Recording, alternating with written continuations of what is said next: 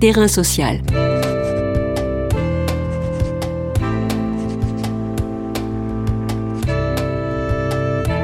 Hugues Chevarin. Émilie Weir. Émilie Weir est professeure de psychologie du travail et des organisations à l'Université Lumière Lyon 2. Ses travaux de recherche actuels portent entre autres sur l'appropriation et l'usage des technologies numériques dans le cadre professionnel et en particulier en situation de télétravail. En France, avant la pandémie, le télétravail se tenait en marge. La Covid-19 l'a mis au devant de la scène. Elisabeth Borne, ministre du Travail, a appelé les entreprises à augmenter le volume de télétravail. Un tiers des postes possiblement télétravaillables ne le sont toujours pas. Terrain social, aujourd'hui, évalue les risques psychosociaux, les inégalités de traitement du télétravail, mais aussi les progrès qu'il promet. Terrain social. Bonjour Émilie Vert. Bonjour. Avant d'étudier la situation présente, qu'en est-il des origines du télétravail en France et comment les entreprises l'ont-elles installé au départ? Alors, ce qu'il faut savoir, c'est que le télétravail, du moins en France, était euh, assez peu répandu avant la, pandémie que nous avons connue. Euh, il est évalué, il était évalué euh, dans, un, dans une enquête publiée en 2019 à environ 3% euh, des actifs euh, en France uniquement qui télétravaillaient de manière euh, régulière. Et au moment du, du, premier confinement, on a eu, on peut dire, une explosion du télétravail puisque on est passé à 25% donc des, des actifs hein, qui ont basculé en télétravail. donc une accentuation bien au-delà de tout, tout ce qui avait été projeté auparavant. Et quelle catégorie de personnel cela concernait-il? Alors à ce moment-là, ça concernait principalement les cadres et encadrants, avec quand même euh, de plus en plus d'employés qui, euh, qui télétravaillaient dans le secteur privé comme dans le secteur public. Hein. C'était aussi un, un mode d'organisation du travail qui commençait à s'instaurer doucement, mais, mais sûrement dans le secteur public aussi. Et euh, jusqu'à récemment, il y avait quand même de plus en plus de femmes, mais au départ, c'était beaucoup les hommes qui télétravaillaient et plutôt les cadres. Et petit à petit, il y a eu une progression des employés donc et des femmes qui ont eu accès au télétravail. Donc ça, c'était avant pandémie. Quelles étaient les résistances à la mise en place du, euh, télétravail en France? Je pense que la culture d'entreprise et, la culture du management en France n'était pas propice au déploiement du télétravail. On est encore, mais ça risque de, de progresser hein, et puis de d'évoluer euh, depuis euh, depuis la montée en puissance du télétravail. On est dans une culture malgré tout du management qui implique que les personnes, que les managers puissent avoir leurs collaborateurs à l'œil, sous la main, euh, dans une culture du contrôle et du présentéisme. On évalue euh, l'engagement des personnes par leur temps de présence euh, dans l'entreprise.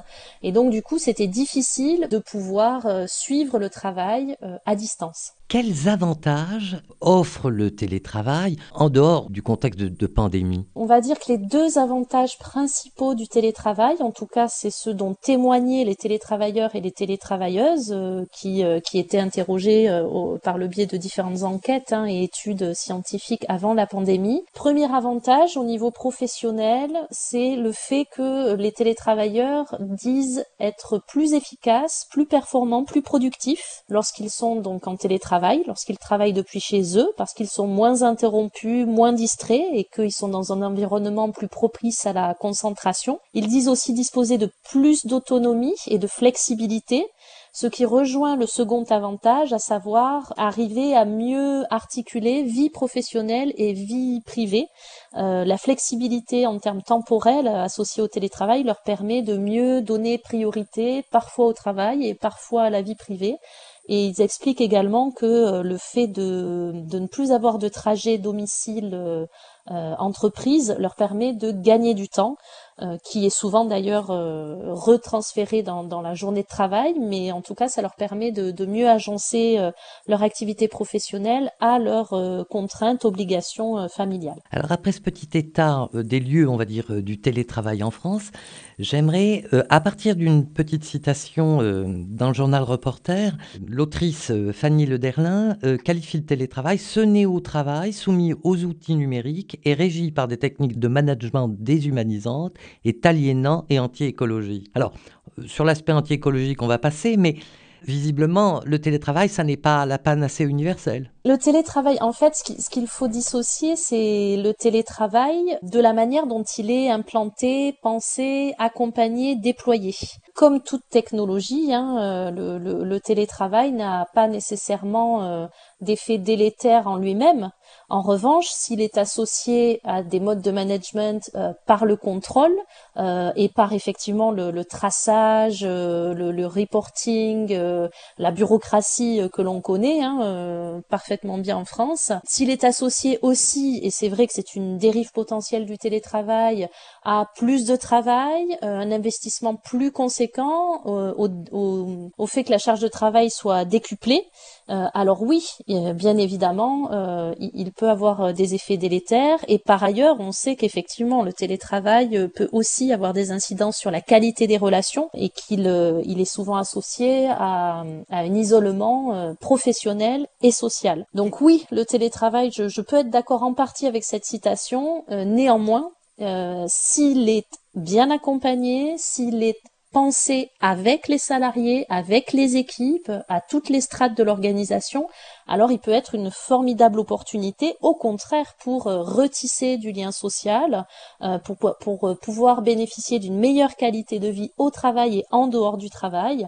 Donc il représente à la fois un, risque, mais aussi, mais aussi beaucoup d'opportunités. On va quand même rester un instant sur les risques, et évidemment les risques psychosociaux. Hein. Quels sont les principaux risques encourus par les télétravailleurs? Alors le, le télétravail, ce qui est bien mis en évidence, c'est qu'il est associé donc très souvent à une intensification, une densification et une extension du travail. Euh, ce qui veut dire qu'on a constaté que les télétravailleurs et les télétravailleuses travaillaient plus, plus longtemps et mobilisaient plus de ressources pour euh, effectuer leur activité professionnelle. Alors ceci est lié au travail prolongé sur écran. C'est aussi lié aux représentations du télétravail, notamment le fait qu'il peut être associé à un management donc plus plus oppressant hein, par le contrôle, du fait que les, managers ne voient plus euh, ce que font les salariés. C'est aussi lié au fait que certains salariés, justement parce que leur travail n'est plus visible, euh, souhaitent montrer par leur euh, engagement et par un temps de travail, un investissement dans le temps de travail plus important, qu'ils sont toujours là et toujours bien en train de travailler. C'est lié également en termes de risques psychosociaux au stress et à l'épuisement professionnel euh, du fait justement de, de, cette charge de travail euh, temporelle mais aussi mentale hein, euh, associée au, au, travail via les technologies qui sont plus, plus élevées. Et tout ceci est bien entendu euh, aussi renforcé par des risques professionnels cette fois-ci, donc euh, troubles musculosquelettiques associés à des postures euh, prolongées peu adéquates, et puis sédentarité aussi, puisque on sait que le télétravail au domicile est associé à davantage de sédentarité, ce qui impacte la santé, là pour le coup psychique et physique, hein, puisque la sédentarité implique aussi davantage d'isolement social. Le problème aujourd'hui avec le télétravail, c'est qu'il n'y a plus de frontières entre le travail et la vie privée, la vie personnelle. Comment réorganise-t-on le travail pour le coup? Alors ça, c'est l'un des enjeux vraiment importants euh, pour les télétravailleurs et, et les télétravailleuses. Le télétravail peut apporter des bénéfices dans, en termes d'équilibre entre vie professionnelle et vie privée, à condition effectivement qu'il soit associé à une organisation temporelle et spatiale rigoureuse du travail et de ce qui relève euh, du hors-travail.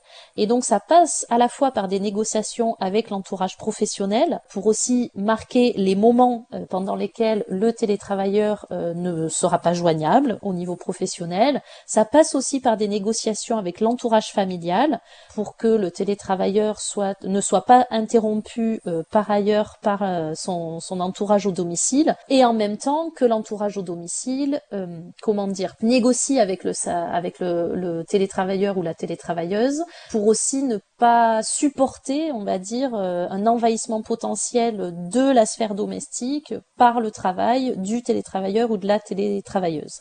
Est-ce que dans le monde du télétravail, comme dans le monde du travail avant, dirais-je Est-ce qu'il y a des inégalités entre les hommes et les femmes? Oui, il y a un risque, euh, il y a vraiment un risque de renforcement des inégalités euh, femmes-hommes associées au télétravail. Euh, c'est encore assez peu étudié, mais c'est certainement une leçon aussi que l'on peut tirer euh, de, de, la pandémie et du premier confinement en particulier. Il y a eu un certain nombre d'enquêtes qui ont bien montré hein, que les femmes disposaient moins que les hommes d'une pièce isolée pour travailler, de bonnes conditions de travail au domicile, qu'elles s'étaient davantage que les hommes euh, occupées des enfants, avaient pris en charge des tâches domestiques, en plus du télétravail qu'elles réalisaient. Et donc là, on, on, ont été rendus euh, beaucoup plus saillants la question des inégalités entre les femmes et les hommes, qui se répercutent nécessairement en termes ensuite euh, d'égalité ou d'inégalité professionnelle, et, euh, on l'imagine en termes d'évolution de carrière aussi. Est-ce que le confinement a donné lieu à un télétravail forcé? Très clairement, le télétravail, et c'est pour ça aussi qu'il y a eu tout un tas de, de termes euh, qui ont été employés pendant le premier confinement, que ce soit dans les médias ou même dans les entreprises ou dans les organismes publics, où finalement le mot télétravail était très peu usité. Euh, beaucoup ont parlé de travail à distance, euh, alors qu'en fait il s'agissait bien de télétravail, mais l'idée était de pouvoir le dissocier du télétravail tel qu'on le connaissait auparavant. Donc oui, il s'agissait pendant le confinement et encore à l'heure actuelle d'un télétravail contraint alors pendant le premier confinement, 100% à distance. Aujourd'hui, pas nécessairement 100% à distance, mais on est bien dans un télétravail contraint.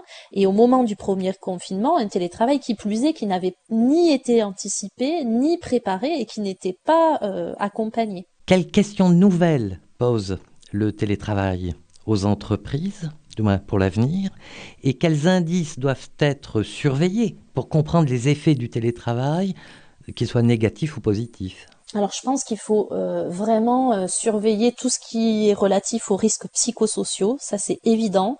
Euh, ce que ce qu'on sait quand même aujourd'hui, c'est que plus plus la pandémie avance, plus il est difficile pour les Français notamment de supporter cette situation. On a des troubles psychiatriques et psychiques qui sont de plus en plus prégnants. Euh, qui risquent d'être renforcés euh, par les risques psychosociaux auxquels sont confrontés les télétravailleurs. Il faut aussi surveiller la question du lien social et des relations aux autres. On sait très bien que les relations professionnelles sont à la fois euh, indispensables, la qualité des relations, la cohésion sociale au sein des organisations sont à la fois indispensables pour le travail, pour la réalisation de l'activité, mais aussi pour la santé, car ils sont protecteurs hein, par rapport aux conditions de travail qui sont parfois défavorables. Donc je dirais les risques psychosociaux et, euh, les rapports à autrui, euh, la question du lien social sont vraiment primordiales. Et ce que vous avez dit aussi, la question des inégalités entre les femmes et les hommes doit vraiment être étudiée. Autant les risques psychosociaux et les, rapports à autrui à distance euh, dans le cadre professionnel ont, ont déjà été largement étudiés. Et donc on peuvent étayer les choix qui vont être faits euh, dans les mois à venir, euh, autant il y a très peu d'études sur la question des inégalités entre les télétravailleuses et les télétravailleurs et ça mérite vraiment d'être euh, d'être examiné pour ensuite appuyer les choix et les démarches qui seront déployées en entreprise. Merci Émilie Vert. Je rappelle que vous êtes professeur de psychologie du travail et des organisations à l'Université Lumière Lyon 2. Vous avez notamment publié Les incidences du télétravail sur le travailleur dans les domaines professionnel, familial et social, paru dans la revue Le Travail humain en 2019. Terrain social.